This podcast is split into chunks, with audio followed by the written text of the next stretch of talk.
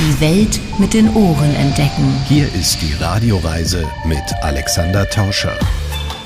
Sie hören die Radioreise mit Alexander Tauscher. Ich grüße Sie. Diesmal geht es auf eine Schlafreise, aber nicht als Aufforderung, die Augen oder gar die Ohren jetzt zu schließen, sondern mit Tipps für Schlaflose, eine Kur in der romantischen Seele Bayerns. Füssen im Allgäu mit seinen weltbekannten Königsschlössern ist die Kulisse dieser Reise. Gutes, gesundes Schlafen und Kneipen mit 2P wohlgemerkt steht im Mittelpunkt und das sind die Gäste dieser Schlafreise. Ich begrüße die Hörer der Schlafreise. Mein Name ist Dr. Martin Bayern. Servus, ich bin die Bettina Frankenreiter, einer der Schlaflotsen. Ich bin Stefan Fredel Meyer, Tourismusdirektor hier in Füssen im Allgäu. Mein Name ist Anke Hiltensberger. Ich habe mich auch entdeckt, wie viel Geschichte hinter dieser kleinen Stadt steckt. Mein Name ist Andreas Eckensberger. Ich bin Physiotherapeut. Petra Christ, Gastgeber Coach. Hi, ich bin Sascha Mauer, Diplompsychologe und freue mich hier mit Alex äh, zu sein. Claudia Ziegler, ich bin Gesundheits- und Kräuterpädagogin. Übrigens, wir bekommen es heute aus berufenem Munde gesagt. Die Radioreise ist absolut förderlich für den gesunden Schlaf. Also viel Spaß und bis gleich. Die Radioreise mit Alexander Tauscher. Das ist die Radioreise, die Sie zu neuen Horizonten bringt und damit Reiselust wecken soll. Im Studio Alexander Tauscher. Herzlich willkommen hier bei uns in dieser Show. Diesmal sind wir an einem Ort, an dem schon die bayerischen Könige ihren Sehnsuchtsort fanden, rund um Füssen. Hier, wo Gipfelriesen wie Wächter die sanft hügelige Voralpenlandschaft mit ihren vielen Seen einrahmen, wurde im 19. Jahrhundert die Residenz Hohenschwangau für Maximilian II. gebaut. Gegenüber ließ sein Sohn Ludwig II. das weltberühmte Schloss Neuschwanstein errichten. Und in Sichtweite dieser beiden Königsschlösser liegt Bayerns höchste Stadt, nämlich Füssen, auch ein Kurort. Tourismusdirektor Stefan Fredelmeier über eine Märchenlandschaft. Geliebte Berge, Götter klein. Füssen, da hat man wirklich dieses Bild vor Augen. Neuschwanstein, die Berge, man sieht den Lech schon. Man denkt erstmal an Märchenkönig und Märchenwelt. Ja, das ist bei vielen mit Sicherheit der erste Gedanke und ganz ehrlich, es ist ja auch ein wirklich schöner Gedanke. Also wir leben hier in einer Traumkulisse. Dort, wo die Berge aufsteigen auf 800 Meter, haben wir hier äh, unsere Seenplatte und die Berge direkt vor der Haustür bis 2000 Meter hoch schon. Wir haben äh, einen der letzten Wildflüsse Europas, der aus den Tiefen der Alpen hier herauskommt und dann in den Forgensee, einen der größten Seen Bayerns, einläuft. Ein Stausee, übrigens ein künstlicher See. Ewig ist das Streben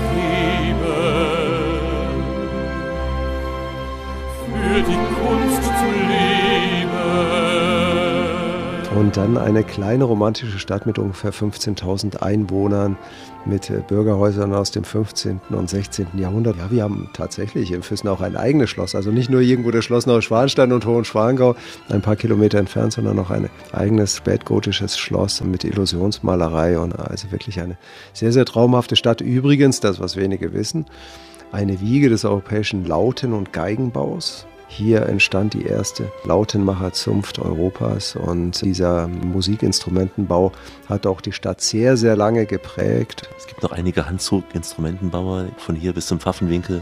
Das ist richtig. Also das Interessante ist, dass man natürlich heute, wenn man an Geigenbau denkt, oftmals auf Mittenwald stößt, weil halt Mittenwald die Geigenbauschule hat. Aber inzwischen haben wir wieder vier Geigen und einen Lautenbauer hier mit eigenen Werkstätten in Füssen und das ist natürlich großartig. Wir haben ein wunderschönes Festival, vielseitig, das auch das Thema Geige und, und Laute auch aufnimmt. Auch das König Ludwig Musical widmet sich ja die Region. Damit sind sie ja Deutschland, wenn nicht sogar Europa bekannt geworden. Also das ist ein Riesenglücksfall und auch wirklich ein Phänomen. Also wir haben ja ein Festspielhaus mit einer sehr, sehr bewegten Geschichte. Das ist ja im Jahr 2000 an den Start gegangen mit dem ersten Ludwig-Musical. Dann gab es Schwierigkeiten. Es kam das zweite Ludwig-Musical. Es gab wieder Schwierigkeiten und dann irgendwann vor einigen Jahren gab es den Benjamin Sahler der über ein Crowdfunding das Ludwig Musical wieder hier im Festspielhaus installiert hat. Und wir hatten das große Glück, einen Industriellen aus der Region dann auch zu haben, der dieses Festspielhaus Neuschwanstein, wie es inzwischen heißt, gekauft hat und gesagt hat, er will auch für die Region was Gutes tun. Und die beiden zusammen, die wuppen das. Auch die Weltpremiere des Musicals Zeppelin von Ralf Siegel. Ralf Siegel ist ja bekannt als Schlagerkomponist, Erfolgskomponist vor allem. Genau, und der hat sich noch einen richtigen Lebenstraum erfüllt und hat äh, das Zeppelin-Musical auch geschrieben und das ist dann hier gestartet, äh, wirklich auch mit einem Zeppelin in der Aufführung Also wirklich spektakulär auf ganz, ganz, ganz hohem Niveau und äh, ganz großartig, wie dieses Haus hier als, ich sag mal, Kultur-Hotspot dann auch die Region belebt und äh, uns äh, wirklich gut tut. Seht doch! Die Hindenburg! Gigantisch! Ist unglaublich! Und die Musicals sind toll, auch das Musical Päpstin. Wirklich, wirklich ein Traum. Und auch Richard Wagner wird hier auch gespielt. Nur nicht ganz so berühmt sicherlich wie in Bayreuth, aber wir sind auf dem besten Weg.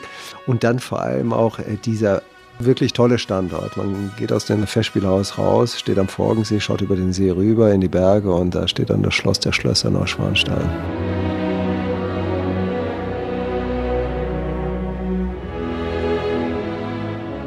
Und dann, wenn man noch das Glück hat, an einem äh, Vollmondabend dort zu sein und eine Vollmond über dem Schloss dann so sieht. Das ist, also ich, ich sage es jetzt mal ein bisschen frech, kitsch as kitsch can. Also es ist wirklich so kitschig, dass man denkt, das kann gar nicht wahr sein. Aber es sind diese besonderen Momente, die man hier erlebt und die unfassbar wertvoll sind und wirklich das Herz berühren. Ganz, ganz toll. Ja verschwimmt dann quasi die Bühne mit der Landschaft, also das Reale mit dem Gespielten? Ja, es fließt so ineinander und man denkt, irgendwie ist alles so ein bisschen wie eine schöne Kulisse. Aber das Schöne ist, es ist keine Kulisse, sondern es ist eine fantastische Natur. Der Mensch hat natürlich diese Landschaft dann sehr, sehr stark geprägt, die kleine Stadt dazu. Das ist wirklich ein grandioses Set, was auch nicht einfach irgendwie woanders sein kann. Und auch das Schloss, das passt natürlich gut rein, weil das Schloss die Landschaft adelt. Es muss uns nur immer klar sein, die Landschaft und die Natur war früher dran.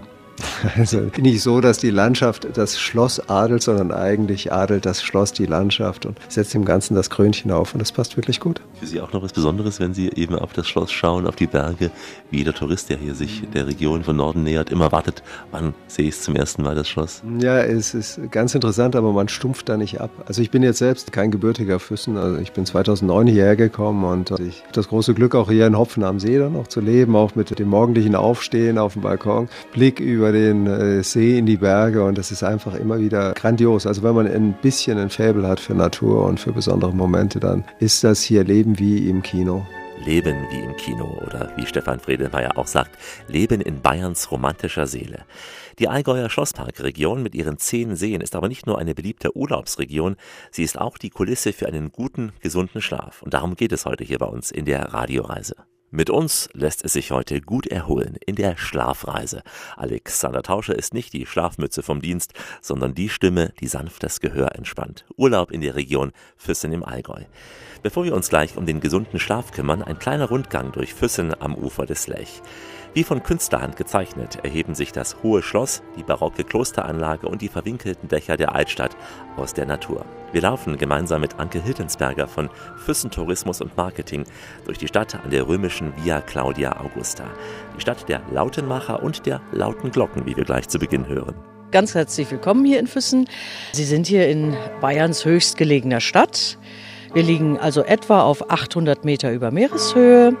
Äh, lange Zeit waren wir sogar die höchstgelegene Stadt in Deutschland und dann mit der Wiedervereinigung hat diesen Titel dann wieder Oberwiesenthal im Erzgebirge übernommen. Sie werden sich auch freuen, etwas beigetragen zu haben zur Einheit. Bestimmt. ja, wir stehen jetzt hier auf dem Brotmarkt. Das ist einer von mehreren alten Marktplätzen. Und hier auf dem Brotmarkt steht der Lautenbauer Brunnen. Diese Brunnenfigur zeigt einen der vielen Lautenmacher, die die Stadt früher gehabt hat. Man muss sich vorstellen, im 16. Jahrhundert hat Füssen etwa 2000 Köpfe gezählt und 20 Lautenmacherwerkstätten. Man kann sich auch vorstellen, es war ein bisschen zu viel irgendwann. Die Füssener Lautenmacher haben die Stadt verlassen. Sie sind in große Städte gegangen, in ganz Europa, haben dort wieder Werkstätten gegründet. Aber tatsächlich ist es so, dass hier in Füssen die erste Lautenmacherzunft entstanden ist in ganz Europa. Und wer als junger Lautmacher nicht gerade die Meisterstochter oder Meisterswitwe heiraten konnte, der musste die Stadt verlassen. Der bekam nicht das Recht, hier Lauten zu bauen. Und so haben sich die Füssener Lautenmacher eigentlich über ganz Europa verteilt. Sie sind in die großen Städte gegangen. Dieser Lautmacherbrunnen, an dem wir jetzt stehen, zeigt den Kaspar Tiefenbrucker, einen der besten Füssener Lautenbauer. Und auch er ist hier weggegangen. Er ging dann nach Oberitalien und hat dort sehr erfolgreiche neue äh, Werkstätten gegründet und auch ausgebildet. Und die Lehrlinge, für diese Werkstätten, die holte man sich gerne in der alten Heimat. Also es sind sehr viele Füssener Jungs dann über die Alpen gezogen zu den Meistern, die mittlerweile in Italien arbeiteten oder in Frankreich oder in Wien. Also man, man findet an ganz vielen Städten diese Werkstätten, die eigentlich von Füssnern gegründet worden sind. Und später dann, und auch das ist hier an diesem Platz sichtbar, kam der Geigenbau. Die Laute wurde unmodern, sie war nicht mehr laut genug, der Musikgeschmack hat sich geändert. Dann äh, kamen die Geigen auf und auch die Geigenbauer haben hier in Füssen gearbeitet. Füssen war einige Jahrhunderte lang ein sehr wichtiges Zentrum der Geigenbauer und einer der besten, Franz Geißenhof, dem ist eine kleine Gedenktafel hier am Platz gewidmet. Auch er hat die Stadt verlassen, er ist nach Wien gegangen und die Wiener haben ihm den Beinamen Wiener Stradivari gegeben. Also auch ein, ein Beweis dafür, wie gut die Instrumente waren, die die Füssner gebaut haben. Wenn Sie Füssen vergleichbar mit Mittenwald? Mittenwald ist ja mittlerweile sehr viel populärer für Geigenbau hier im Alpenraum, aber die Füssner Tradition ist die ältere. Es war tatsächlich ein Füssner, der nach Oberitalien ausgewandert ist, dort eine Werkstatt gegründet hat und dort den ersten Mittenwalder ausgebildet hat, der dann wieder nach Mittenwald zurückgegangen ist und dort den Geigenbau begründet hat. Ja. Das war so eine kleine Schleife über Oberitalien, die da gezogen wurde. Ja, ganz zentral innerhalb der Füssener Altstadt ist das frühere Benediktinerkloster St. Mang, in dessen Innenhof wir jetzt hier stehen.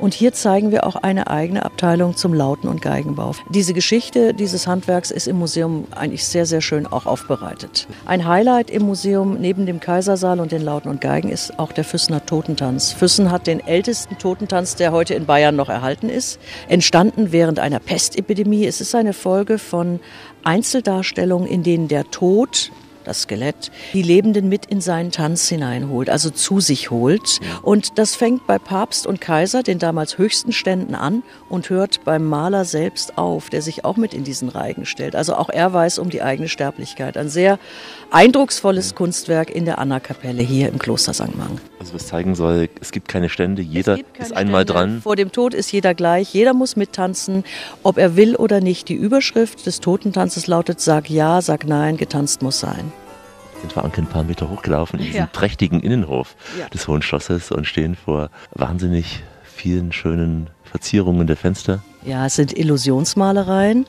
und dafür ist dieses Hohe Schloss auch bekannt. Also Fachleute sagen, so viel Illusionsmalerei an einem einzigen Objekt, das sei wirklich was Besonderes in Süddeutschland.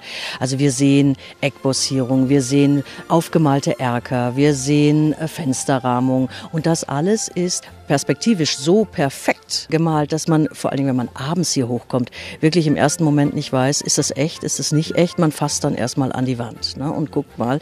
Dieses Hohe Schloss hier war der Sommersitz der Augsburger Bischöfe, die ja hier in Füssen die Stadtherren waren früher. Und sie kamen hierher, vor Dingen im Sommer und im Herbst, gingen hier auf die Jagd und sie hatten hier im Hohen Schloss auch prominente Gäste. Der bekannteste sicherlich um 1500 herum, der damalige Kaiser Maximilian von Habsburg, der letzte Ritter, wie er auch genannt wird. Auch er kam zur Jagd hierher und er hat dann hier im Hohen Schloss Quartier bezogen. Das Schloss lebt weiter, das Finanzamt thront hier sehr Ja, schön. ja, die Mächtigen immer ganz oben. Ja, der Südflügel ist heute Finanzamt und im Nordflügel haben wir ein zweites Museum. Das ist eine Filiale der Bayerischen Staatsgemäldesammlungen. Hier sieht man Kunst aus dem Spätmittelalter und aus der Renaissance. Auf dem Weg dorthin haben wir einen wunderschönen Blick auf die Bergwelt rings um Füssen, vor allen Dingen nach Südosten in die Ammergauer Alpen hinein. Unser Hausberg, der Säuling, 2047 Meter hoch. Daneben der Tegelberg, ein wunderschönes Wandergebiet im Sommer, ein nettes kleines Skigebiet im Winter. An dem Tag, als ich in Füssen war, hüllten sich die Berge in dicken Wolken ein, so wie es dem Märchenkönig wohl gefallen würde. Die Natur rund um Füssen ist im Winter eine Landschaft voller Kontraste. Markante Berggipfel im Süden, sanfte Hügel und weite Schneeflächen im Voralpenland. Gesprenkelt das Ganze mit vielen Seen, die im Winter zufrieren. Hallo an alle unterwegs. Wie wäre es heute mal mit gesundem Schlaf? Wir haben heute nämlich Allgäu Wellness, Kneipen und Schlafen. Kneipen mit PP bitte. Die Stadt Füssen, die steht seit mehr als 100 Jahren für Kur- und Gesundheitsurlaub und dazu zählen die Ortsteile, die wir heute auch teilweise besuchen werden, die verstreut in dieser Märchenlandschaft liegen.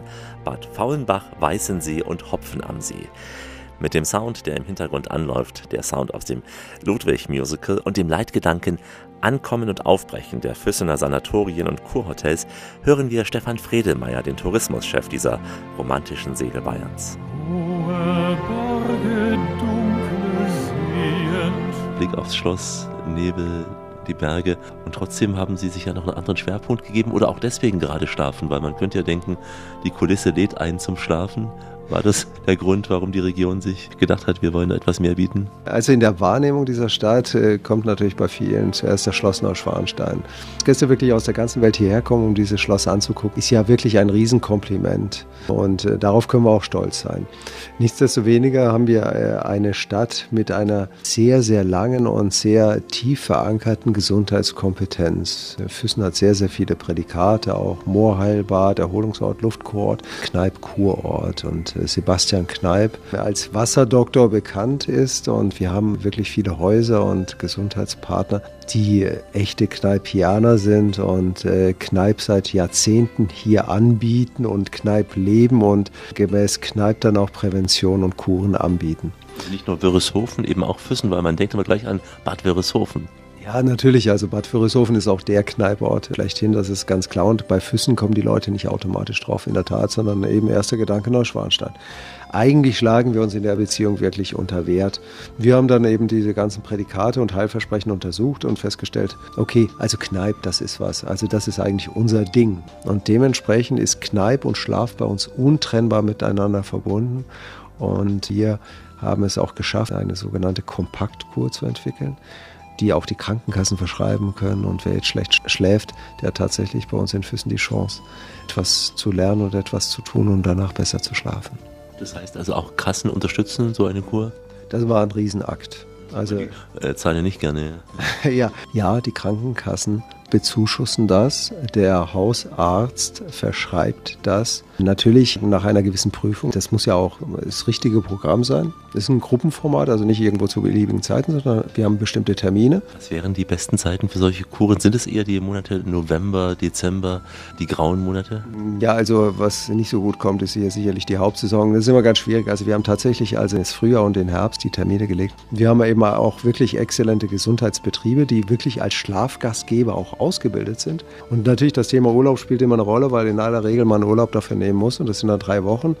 Gut, ähm, das sollte einem aber die Gesundheit wert sein. Dauerhaft zu schlecht schlafen, also da schaut man echt richtig, richtig schlecht aus der Wäsche.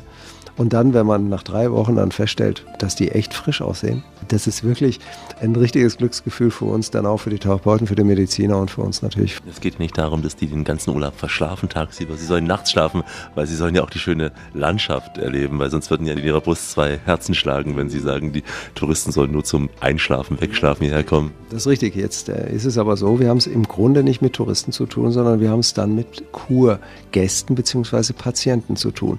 Und so eine Kur sollte man nicht unterschätzen. Also wir sagen immer am Anfang, Leute, ihr macht hier keinen Urlaub. Und das ist ein ganz netter Ausdruck. Es ist ein sogenanntes Kurregime zu durchlaufen. Das heißt, man hat wirklich drei Wochen lang einen Stundenplan. Ein Stundenplan für den guten und gesunden Schlaf. Etliche Gastgeber haben sich in Füssen auf das Thema Besser Schlafen spezialisiert. Die Hotels oder Ferienwohnungen werden entsprechend zertifiziert und zwar in drei unterschiedlichen Kategorien. Basis, guter Schlaf und gesunder Schlaf. Bettina Frankenreiter vom Drei-Meter-Haus am Weißensee ist eine dieser Schlafgastgeber. Der äh, gute Schlaf ist in erster Linie, dass man erholt aufwacht und eine gute Nacht hatte mit wenig Störfaktoren bis zu gar keinen Störfaktoren. Dafür haben wir in den Schlafzimmern gesorgt, so Kleinigkeiten wie Wärmflaschen oder Ohrenstöpsel oder eine Schlafmaske. Die Wärmflasche, die man ja noch aus äh, Kindheits-Oma-Zeiten kennt, damals noch als altes äh, Metallgefäß, hat also nicht ausgedient würde ich mal sagen, nein, weil Schlaf ist einfach sehr individuell und auch die schönen Erinnerungen von der Kindheit sind ja manchmal ähm, dann doch ganz schön und man kann vielleicht deswegen auch besser einschlafen. Also oft wird die natürlich auf den Bauch gelegt, wie von der Oma früher oder an die Füße und dementsprechend wird die auch gern genutzt. Guter Schlaf definiert sich ja auch übers Kopfkissen. Die einen mögen das ganz große Breite, die anderen brauchen mehrere kleine. Was ist so Ihre Erfahrung? Manche brauchen drei große Kissen zum Schlafen und sitzen halb im Sitzen schlafend. Andere ja, sind Seitenschläfer, da haben wir dann ein spezielles Hörnchen oder ein spezielles hirsegefülltes Kissen, das sich anschmiegt an den Nacken. Da gibt es eine Kissenbar. Sie liegen ja auch in so einem beruhigenden Ort, dem Weißen See. Äh, gerade an Tagen, die dann grau sind, auch besonders geeignet, um schläfrig zu werden irgendwann, ja? Womöglich, ja. Da muss man sich dann gucken, was einem lieber ist. Ob man dann, dann doch den, den Kaffee trinkt oder dann ähm, ja, das Kerzchen noch anmacht, dass es noch gemütlicher ist. Also ist es immer schön am Weißen See, muss ich wirklich sagen. Wie kamen Sie selber zum Thema Schlaf? Also ich habe das äh, privat mit meiner Mama das Thema, die, die schläft sehr schlecht und deswegen ist man da schon ziemlich hellhörig. Schlaf, Kindchen, Schlaf auf der Spieluhr. Wie schön. Bitte jetzt noch nicht wörtlich nehmen, einfach nur eine Inspiration für den nächsten Urlaub. Mit dem Schlafdoktor ja vielleicht. Den treffen wir gleich. Bei uns kann man durchaus auch mit geschlossenen Augen genießen. Hauptsache die Ohren sind auf Empfang. In der Schlafreise. Alexander Tauscher hier, unterwegs rund um Füssen für die Radioreise. Unser nächster Gast ist Dr. Hans-Martin Bayer, Facharzt für physikalische und rehabilitative Medizin und äh, im Sinne unseres gesunden Urlaubes auch ein Kneiparzt, der den Schlaf der Gäste analysiert. Zu ihm in die Praxis, da kommen Patienten wie diese Dame hier mit diesem Leiden. Ach Gott, Sie haben ja keine Ahnung, wie ich leide an dem Leide. Leider leide ich an dem Leide immer zu. Der Klaps, der mich teils weich macht und teils bleich macht, ist kein leerer Schmuh. Ich finde weder Schlaf noch Rast noch Ruhe. Um neun steige ich voll Creme und Fett ins menschenleere Doppelbett. Mit Nachtausgabe, Traumbuch und Konfekt. Dann drehe ich mich mal rechts, mal rum. Ich lieg mich durch, ich lieg mich krumm. Doch niemals schlafe ich ein, bis man mich weckt. Wir haben diese Sendung ja bewusst Radioreise, Schlafreise genannt, weil wir den Zusammenhang herstellen wollen zwischen Kneipen und Schlafen, also Kneipen mit 2P natürlich. Und da gibt es einen Zusammenhang. Da gibt es einen großen Zusammenhang.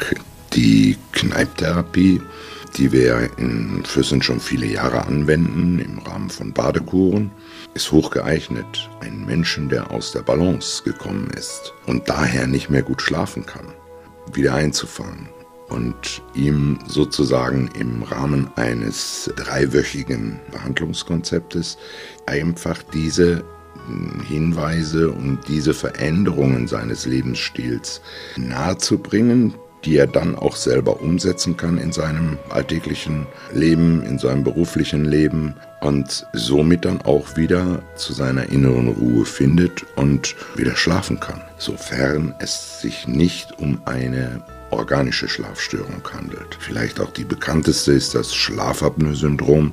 Diese Menschen brauchen natürlich eine spezifische Behandlung und ihnen ist primär nicht mit einer solchen Kneiptherapie zu helfen. Das können Sie aber schnell herausfinden, ob es eine organische Ursache gibt oder ob es wirklich psychische Ursachen sind? In der Regel ist es durchaus so, dass wir einen entsprechenden Fragebogen haben, der diese organischen Schlafstörungen eigentlich herausfiltert. Der Lebensstil vermittelt so ein bisschen diese Idee, dass jemand etwas falsch macht, bewusst, weil er zu viel trinkt oder zu viel raucht oder zu viel isst oder was auch immer zu viel oder zu wenig. Das führt uns manchmal ein bisschen in die falsche Richtung. Es geht schon auch darum, dass schlicht und ergreifend unsere Zeit, in der wir leben, schlichtweg schlafstörend wirkt. Diese Geschwindigkeit, mit der wir leben, und das sind die Ansprüche, die an uns gestellt werden, diese Geschwindigkeit, die machen krank und die stören den Schlaf. Sind es diese Sachen wie Handy, weil wir immer auf das Handy schauen, wenn wir nachts mal aufs Klo gehen? Sind die Dinge gemeint auch, die uns dann ablenken, wieder schnell einzuschlafen? Also aus der ganz eigenen Erfahrung, der ich alles mit Handy mache, ist es tatsächlich so, dass dieses pausenlose Erreichbarsein, dieses pausenlose Reagieren auf Meldungen natürlich ein absoluter Stressfaktor. Und Ruhephasen ohne Handy gibt es eigentlich fast nur noch im Schlaf. Und genau da sind wir am Punkt. Gut, dass wir den Schlaf noch. Das muss man einfach so sehen. Und hier Änderungen zu bahnen in dieser dreiwöchigen Kur, das ist natürlich ein ganz elementares Ziel von dieser Behandlung. Die empfehlen dann den Menschen, weiß ich nicht, eine Stunde vor dem Schlafen nicht mehr aufs Handy zu schauen? Oder was wäre ein Tipp, um das dann etwas zu lindern?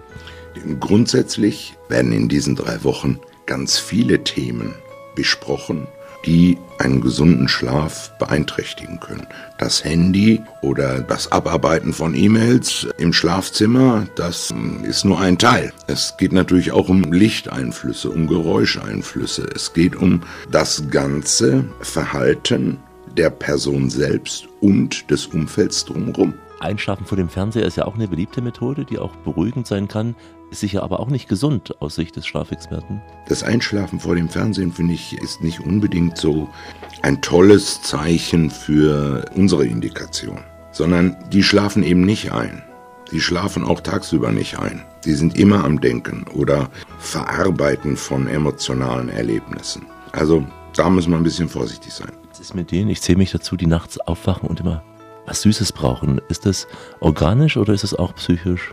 Ähm, wird mit dem Blutzuckerspiegel zu tun haben. Und vielleicht ist es aber auch einfach nur eine Angewohnheit, ähm, die Sie vielleicht auch einfach sein lassen können. Und wenn Sie denken, der Lebenskontext spielt tatsächlich bei uns eine immense Rolle.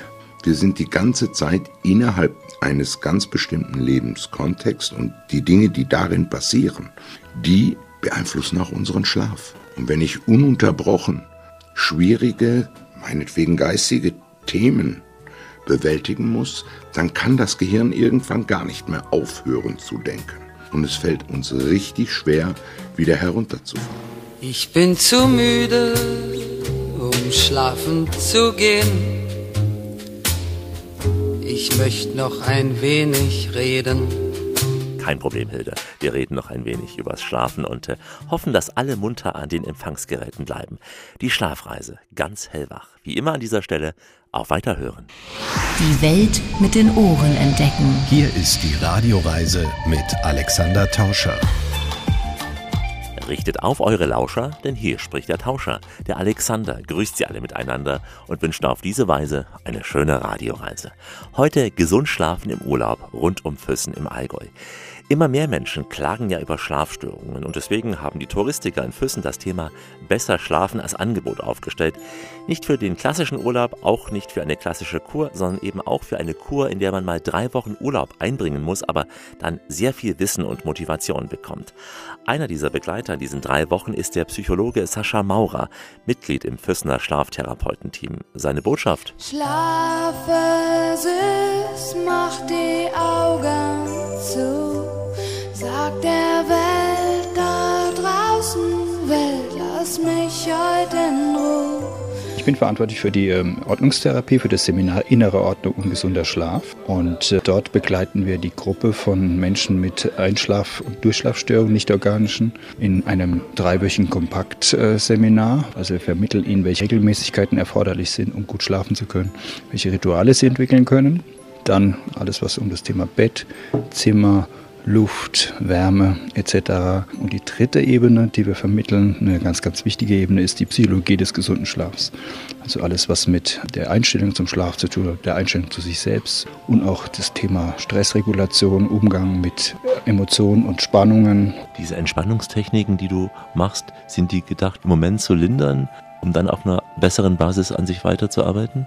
Ja, das sind ja Techniken, ob das Atemübungen sind oder Achtsamkeitsübungen oder Meditationstechniken, die nicht nur für den Schlaf entscheidend sind, sondern die ja grundlegend Techniken sind, um Menschen in die Entspannung zu bringen, um sie auch zu befreien von Belastungen. Und es geht im Kern ja auch um das Verhalten in der Nacht, im Schlaf, idealerweise das, was man auch im Alltag macht. Zum Beispiel, wenn man aufwacht, wie man sich dann lichttechnisch verhält und welchen Bezug man zum Beispiel auch zum Wecker hat. Das hat natürlich damit zu tun, dass ich durch mein Schlafmanagement das schon vor dem Schlaf beginnt, als Schlafvorbereitung, wie ich auch in der Nacht mit bestimmten Situationen umgehe. Beispielsweise, wenn ich wach werde und ich muss auf die Toilette, dann sollte ich sicherstellen, dass ich so wenig Licht wie möglich mache, weil wir Menschen unterhalb von 2500 Lux die Lichtstärke Melatonin produzieren. Und wenn wir in der Nacht das Licht anschalten würden und es wäre mehr Lichtstärke da als 2500 Lux, würden wir automatisch auch wach werden. Und das kann natürlich dann den Folgeschlaf, wenn ich auf der Toilette war, wieder verhindern. Das ist eines.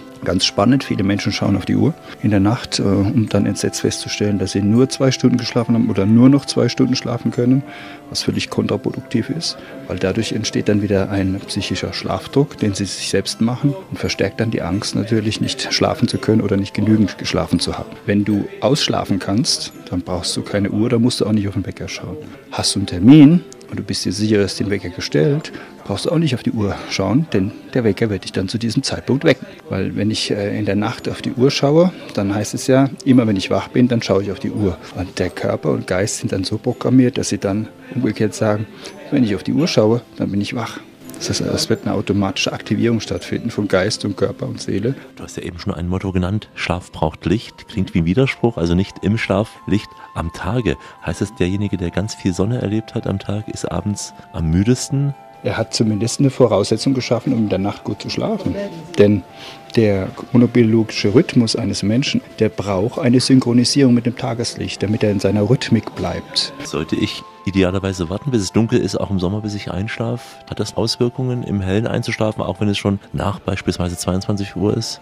Also natürlich hilft es, wenn im Schlafzimmer die bauökologischen Rahmenbedingungen so gestaltet sind, dass ich es dunkel machen kann der Mensch, dadurch, dass Sommer und Winter ist, passt er sich auch an. Und das kann eben schon dazu führen, dass, ähm, wenn noch im Zimmer Licht ist, dass ich trotzdem ich einen bestimmten Rhythmus habe. Wir wissen ja, mit dem Fernseher einschlafen ist nicht gesund. Die Reizüberflutung, viele hören ja auch Radio oder hören Podcasts. Ist das wenigstens gesundheitsfördernd beim Einschlafen? Nur das akustische Signal? Kommt natürlich auf deine Stimme an, Alex. Die funktioniert bestimmt immer und ist sicherlich sehr schlaffördernd, sehr entspannend. Hängt auch von der Uhrzeit ab, wann ich es mache. Also wenn ich so bis zwei Stunden vor dem Schlafzeitpunkt Podcast höre, auf Fernseh schaue, ist das nicht äh, schlafhinderlich. Das ist in Ordnung, wenn es auch im Informationsgehalt etwas ist, was entweder entspannend oder auch interessant ist und eben nicht äh, störend ist und negative Emotionen auslöst, dann ist es auch völlig in Ordnung. Ähm, tendenziell sollte man das aber eben nicht zu nah an dem eigentlichen Schlaf Schlafzeitpunkt machen. Heißt aber auch, Fernseher muss raus aus dem Schlafzimmer. Grundsätzlich. Darf man wenigstens nach dem Aufwachen als erstes das Radio einschalten oder sollte man auch da nicht so viele Stimmen an sich ranlassen? Das ist nicht das Problem, weil wenn du wach bist und du hast das Gefühl, das ist jetzt genau der Zeitpunkt, zu dem du wach sein möchtest und auch gut kannst, dann solltest du im Regelfall nach einer kurzen Aufwachphase dann auch leistungsfähig und tagesaktiv sein. Und das kannst du selbst natürlich steuern, ob das ein Ritual ist, ähm, dass du das Radio anmachst beispielsweise. Meine, es gibt Menschen, die äh, ein Glas Wasser trinken, was natürlich sehr gesundheitsförderlich ist, die dann vielleicht auch noch ein paar Atemübungen machen und so weiter, die sich dann auch aktivieren. Und natürlich kann auch ein interessanter, guter äh, Radiobeitrag mit guter Musik, die gute Laune macht, den Menschen aktivieren. Ja? Und da auch wieder, wenn es ein guter Podcast ist mit deiner Stimme, Alex, auch das kann wieder sehr inspirierend sein für den Tag. Was also beweist, die Radioreise ist durchaus gesundheitsfördernd. Es gibt bestimmt noch andere Reisen, die sehr gesundheitsfördernd sind. Bin mir aber sicher, diese gehört dazu. Also die Radioreise, nicht nur die Sendung, die Wissen schafft, ganz ohne Wissenschaft, sondern auch gesund in den Schlaf bringt und vor allem aus dem Schlaf weckt. Hier ist Rias, richtig intensiv ausschlafen. Alexander Tauscher auf einer Schlafreise rund um Füssen für die Radioreise.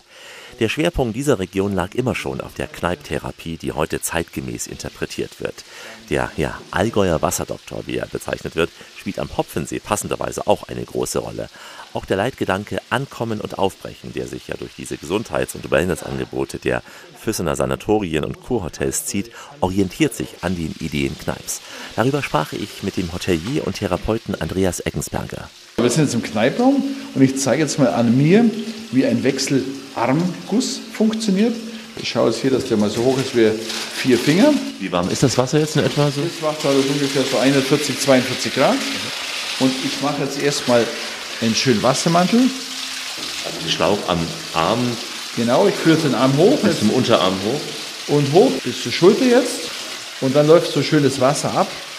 Und jetzt gehen die Blutgefäße, öffnen sich, weil das die Reizreaktion ist. Das mache ich jetzt am rechten Arm, man fängt immer links an. Rechten Arm hoch bis zur Schulter, verweilen, lang verweilen, den Arm leicht drehen. Jetzt gehen wir also Innenseite des Armes runter. So, jetzt wird das Ganze kalt gemacht. Jetzt würde ich dem Probanden empfehlen, ruhig einzuatmen und langsam ausatmen. Und jetzt das kalte Wasser bis hoch zur Schulter. Hier jetzt kürzer, gleich wieder runter. Und nochmal. Geht es auch mit einem Duschkopf? Nicht jeder hat ja so einen Schlauch zu Hause. Das geht mit einem Duschkopf leider nicht so gut, das haben wir auch schon ausprobiert. Und jetzt, jetzt machen wir es nochmal warm. Das Ganze machen wir sozusagen zweimal. Jetzt, jetzt ist die Reaktion, das, es fühlt sich noch wärmer an, weil die Haut ja jetzt ja kalt war. Und jetzt werden die Gefäße wieder geöffnet. Beim Kalten wurden sie geschlossen, die Blutgefäße. Und genauso wird es gezeigt, gegessen und dann können Sie es dann eben selber machen. Am besten jeden Morgen. Wer gesund und lang will leben, der muss folgen Pfarrer Kneip, muss dem Wasser sich ergeben, um zu stärken seinen Leib. Dass wir den Spaß an Kneipp auch wirklich vermitteln, bieten wir den Gästen eigentlich ganzjährig an, jeden Tag eine Stunde unsere Therapeuten Güsse verabreichen. Wenn dann jemand speziell eine Schlafwoche bucht, dann gibt es wirklich dazu auch eine Untersuchung. Da wird auch getestet, wie das vegetative Reaktionsverhalten ist. Dann testen wir zum Beispiel, wie schnell sich ein Fuß wiedererwärmt, wenn er eben in kaltes Wasser gestellt wird. Und aus dieser Reaktionsfähigkeit, die man dann objektivieren kann, machen wir dann auch eine Empfehlung, welche Güsse denn für denjenigen am besten wären. Also Kleine Taschenlampe brennt, schreib ich lieb dich in den Himmel, oh dann weiß ich es genau, keine Macht kann uns mehr trennen. Elektrosmog ist ja ein wichtiges Thema. Nicht nur, dass man das Handy hat, was man immer anstarrt, sondern eben auch das Ausschalten von Geräten. Wie lösen Sie das und welche Wirkung hat Elektrosmog, wenn man ihn eben nicht so beachtet? Also beim Elektrosmog ist mal seit 2006, als wir das begonnen haben, war es ja noch so, dass wenn man die Handys von außen abgeschirmt hat vom Handymast, dann war eigentlich der Elektrosmog im Punkt Hochfrequenz ziemlich, ging der gegen Null. Jetzt haben wir ein neues Problem, dass die Gäste ihr Smartphone mit ins Zimmer bringen und dadurch eigentlich auch eine Beratung brauchen. Da sagen eigentlich, wäre es gut, diese Dinge nachts auszuschalten, auf Flugmodus zu stellen, wie auch immer. Also das Thema beschäftigt uns natürlich in der Therapie. Ich bin auch Therapeut und beschäftigt aber auch viele unserer Gäste, die deswegen zu uns kommen, weil sie eigentlich elektrosensitiv sind und dann hoffen, dass wir hier eine Lösung haben. Das gleiche gilt ja auch für WLAN, was normalerweise zu Hause ja auch immer angeschaltet ist, in Hotels sowieso. Auch da haben Sie so einen Mittelweg jetzt gefunden? Wir hatten ja in den Zimmern kein WLAN. Das haben wir jetzt in jedes Zimmer sternförmig reinverlegt. Das heißt, in jedem Zimmer gibt es einen eigenen Access Point und der Gast kann selber entscheiden, ob er es anschalten möchte oder nicht. Einziger Nicht-Kompromiss ist, dass wir zwischen 23 und 7 Uhr für alle Gäste das ausschalten, damit auch in den Nachbarzimmern, wo er dann noch, auch noch ein Rest dieses WLANs des Nachbarzimmers sein könnte, eben wirklich gar nicht mehr ist, was im Haus strahlt. Gesunder Schlaf hängt ja jetzt nicht nur am Strom, nicht nur am WLAN, auch an den Betten. Da geht es darum, wie man Betten gestaltet, auch was die Feuchtigkeitsabweisung betrifft und so weiter. Was sollte man da beachten? Also wichtig, was die Materialauswahl betrifft. Kautschukmatratzen, die quasi feuchtigkeitsdurchlässig sind. Da gibt es diesen Fachbegriff des Taupunkts. Das heißt, wenn eine Matratze, wie wenn man im Krankenhaus ist, auf der Folie liegt, dann liegt man sozusagen in der eigenen Feuchtigkeit, weil man schwitzt. Und wenn die Matratze diese Feuchtigkeit abtransportiert, dann ist es besser zum Schlafen. Das ist der eine Punkt. Und der zweite Punkt ist, dass man die Bettdecken so verwendet, wie man sie braucht. Der eine braucht eine warme Bettdecke, weil es friert. Der andere braucht eine dünnere Bettdecke. Auch da haben wir Auswahlmöglichkeiten. Und dann haben wir auch die Möglichkeit, fünf verschiedene Kissen auszuwählen. Also der eine ist Seitenschläfer und braucht mehr Unterstützung vom Kopf. Der andere ist Rückenschläfer und möchte lieber in einem Federkissen liegen, weil er es bequem findet. Also da gibt es ganz, ganz verschiedene Dinge. Ich schlaf am besten neben dir. Jo, auch das kann eine wohltuende Wirkung für den Schlaf haben. Hätte aber dann eher das Motto, die Nacht ist nicht allein zum Schlafen da. Der schönste Urlaub kennt keinen Wecker, der schrillt, so wie bei uns heute. Zeit für entspannte Tage im Allgäu mit ausreichend Schlaf- und Naturwellness. Alexander Tauscher hier unterwegs rund um Füssen in der Radioreise. Eine Erkenntnis dieser Sendung ist ja, Kneipp ist mehr als kaltes Wasser. Diese fünf Kneipschen Wirkprinzipien Wasser, Bewegung, Ernährung, Heilkräuter und Ordnung stehen auch bei Claudia Ziegler im Mittelpunkt. Mit der Kräuterexpertin aus dem Netzwerk Gesunder Schlaf habe ich mich auf der im Hopfensee schwimmenden Kneipinsel getroffen.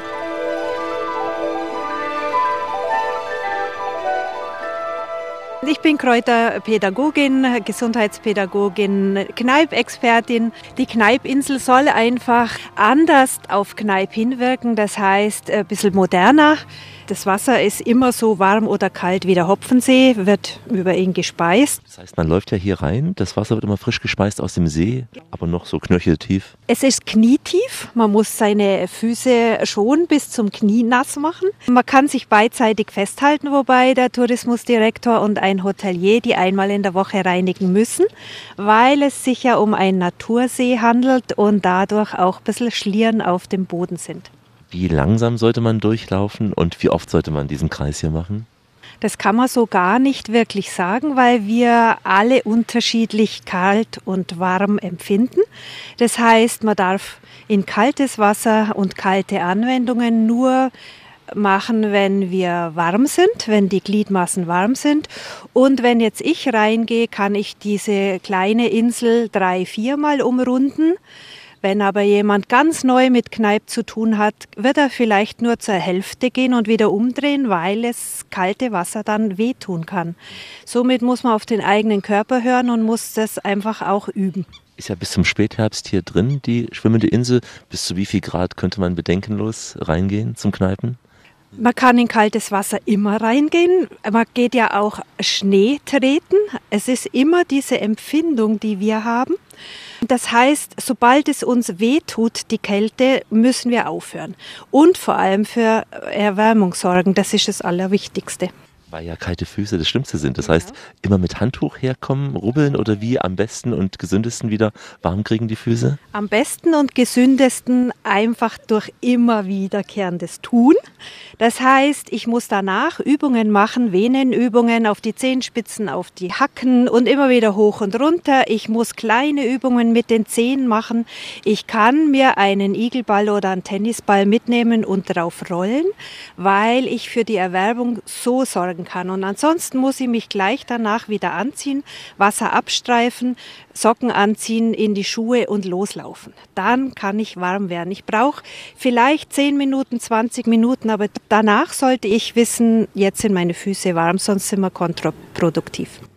Diese Kneipinsel, das Kneipen ist eher was für den Vormittag, für den Morgen, sicher nicht für den Abend direkt. Ja. Wenn wir jetzt hier den Hopfensee anschauen und die sieben Kilometer Runde laufen würden, würde ich am Anfang des Spaziergangs ein Armbad machen.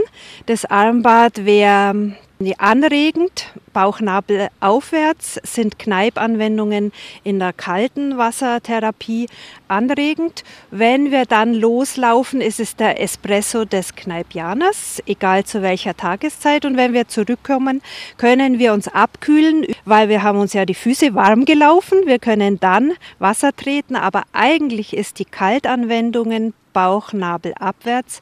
Sedierend heißt beruhigend. Wenn ich mich danach aber wieder aktiv bewege, kommt auch der Kreislauf wieder in Schwung. Somit könnte ich das auch am frühen Nachmittag wieder machen.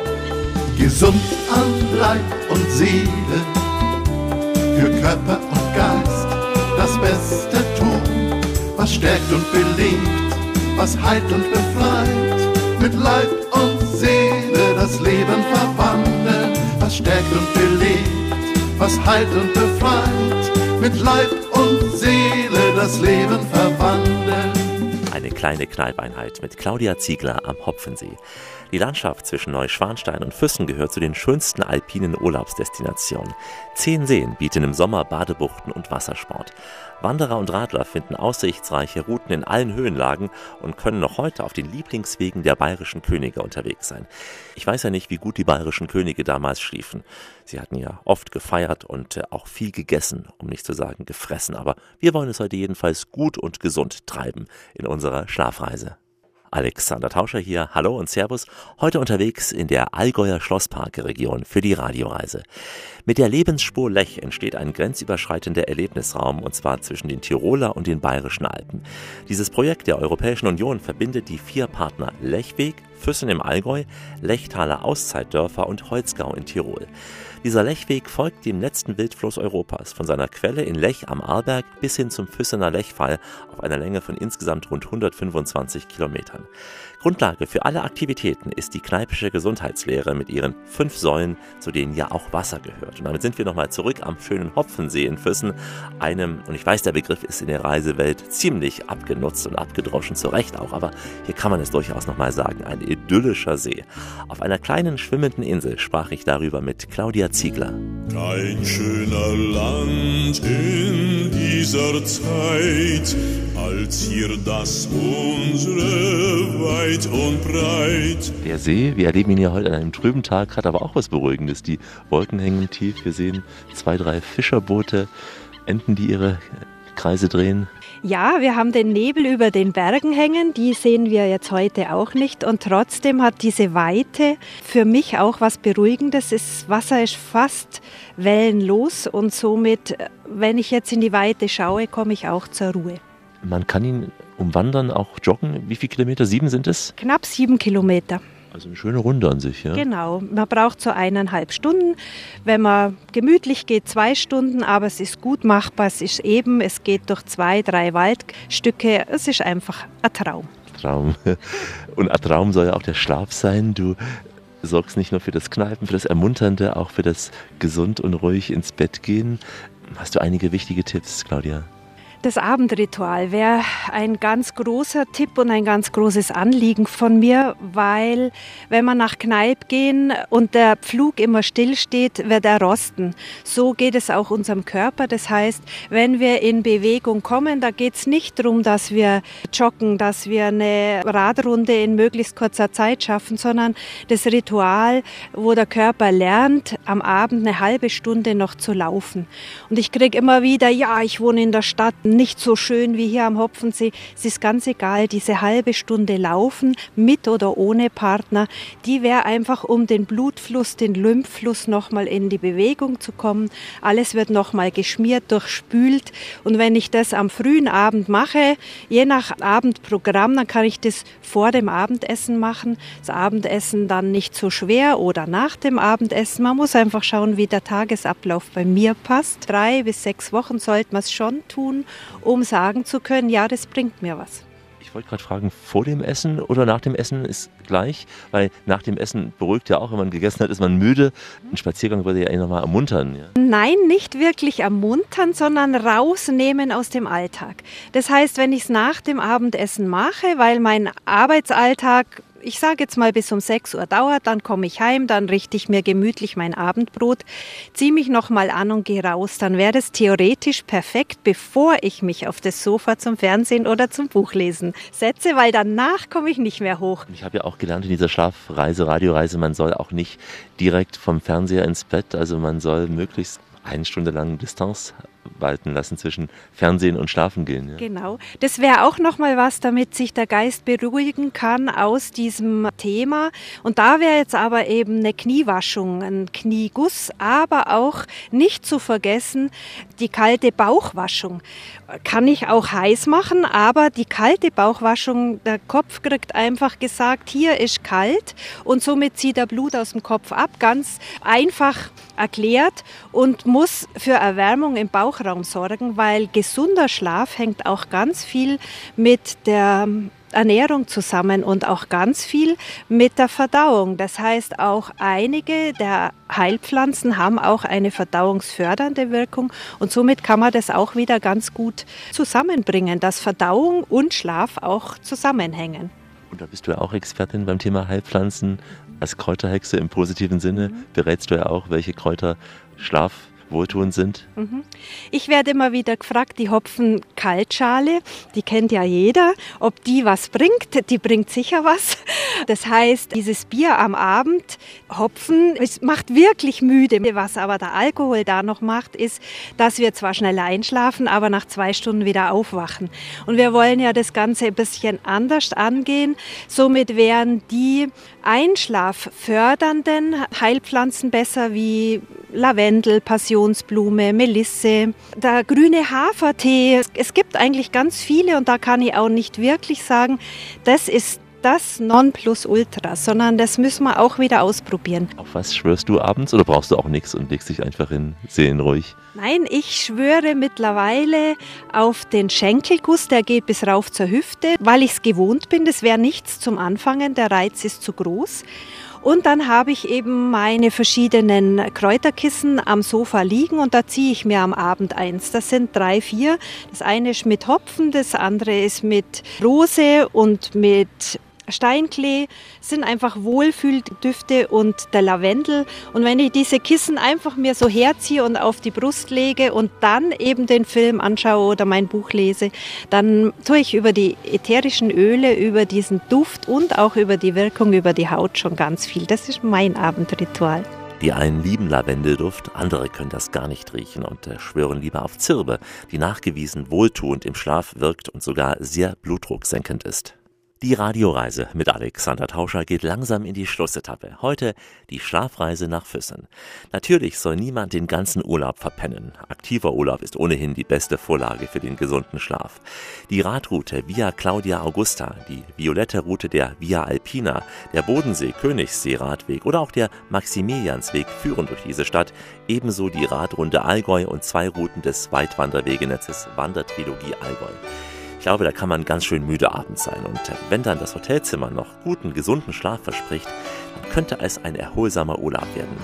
Petra Christ schult die Hoteliers dieser Region, damit sie sich wirklich auch Schlafgastgeber nennen können. Sie ist ebenfalls Mitglied in diesem schon oft besagten Füssener Netzwerk Gesunder Schlaf. Manchmal kannst du nicht schlafen weil die Gedanken sich im Kreise drehen. Also ich gehe in die Hotels mit meinem Kriterienbogen. Wir arbeiten den zusammen durch und es sind verschiedene Punkte. Es kommt natürlich auf das Zimmer drauf an. Also wirklich, da geht es vom Lattenrost über die Matratze und die Kissen. Schlafen kann ist ja nicht nur das Bett, es ist auch die Lage. Ist es laut, ist es leise?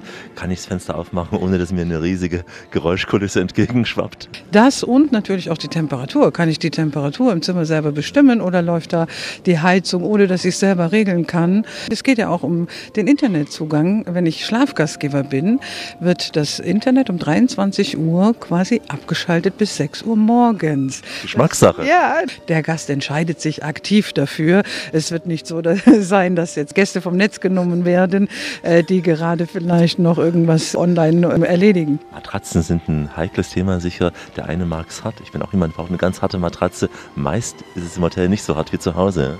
Richtig, und äh, da ist es natürlich Geschmackssache. Äh, die Matratze sollte äh, kein gewisses Alter überschritten haben. Natürlich ist das äh, so ein bisschen ein Naserümpfthema, weil damit hat sich vielleicht auch noch so ein Gastgeber nicht so häufig beschäftigt.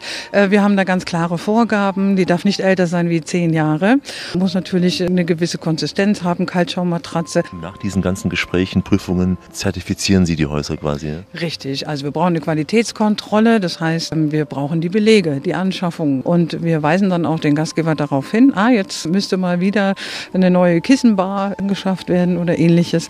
Also da haben wir einfach eine Qualitätskontrolle. Sie selber sind jetzt ja nicht der Undercover-Hotelagent. Man kennt sie ja. Sie mieten sich ja nicht schwarz ein und testen so eine Nacht. Das wäre eine schöne, spannende Idee, ja, inkognito äh, mich einmieten. Nein, ich mache das tatsächlich, wenn ich privat irgendwo übernachte, achte ich da drauf auch.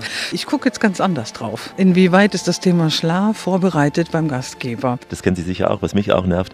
Sehr komplizierte Lichtausschaltsysteme, wo ich zehnmal schalten muss und dann beim elften Mal geht wieder einer an. Ja, genau. Und ich verzweifle. Äh, definitiv. Es ist, wie kann ich die Elektrik handeln in dem Zimmer oder wie benutzerfreundlich ist das? Und äh, tatsächlich muss die Lichtsituation so gestaltet sein, dass ich den Tag nachstellen kann.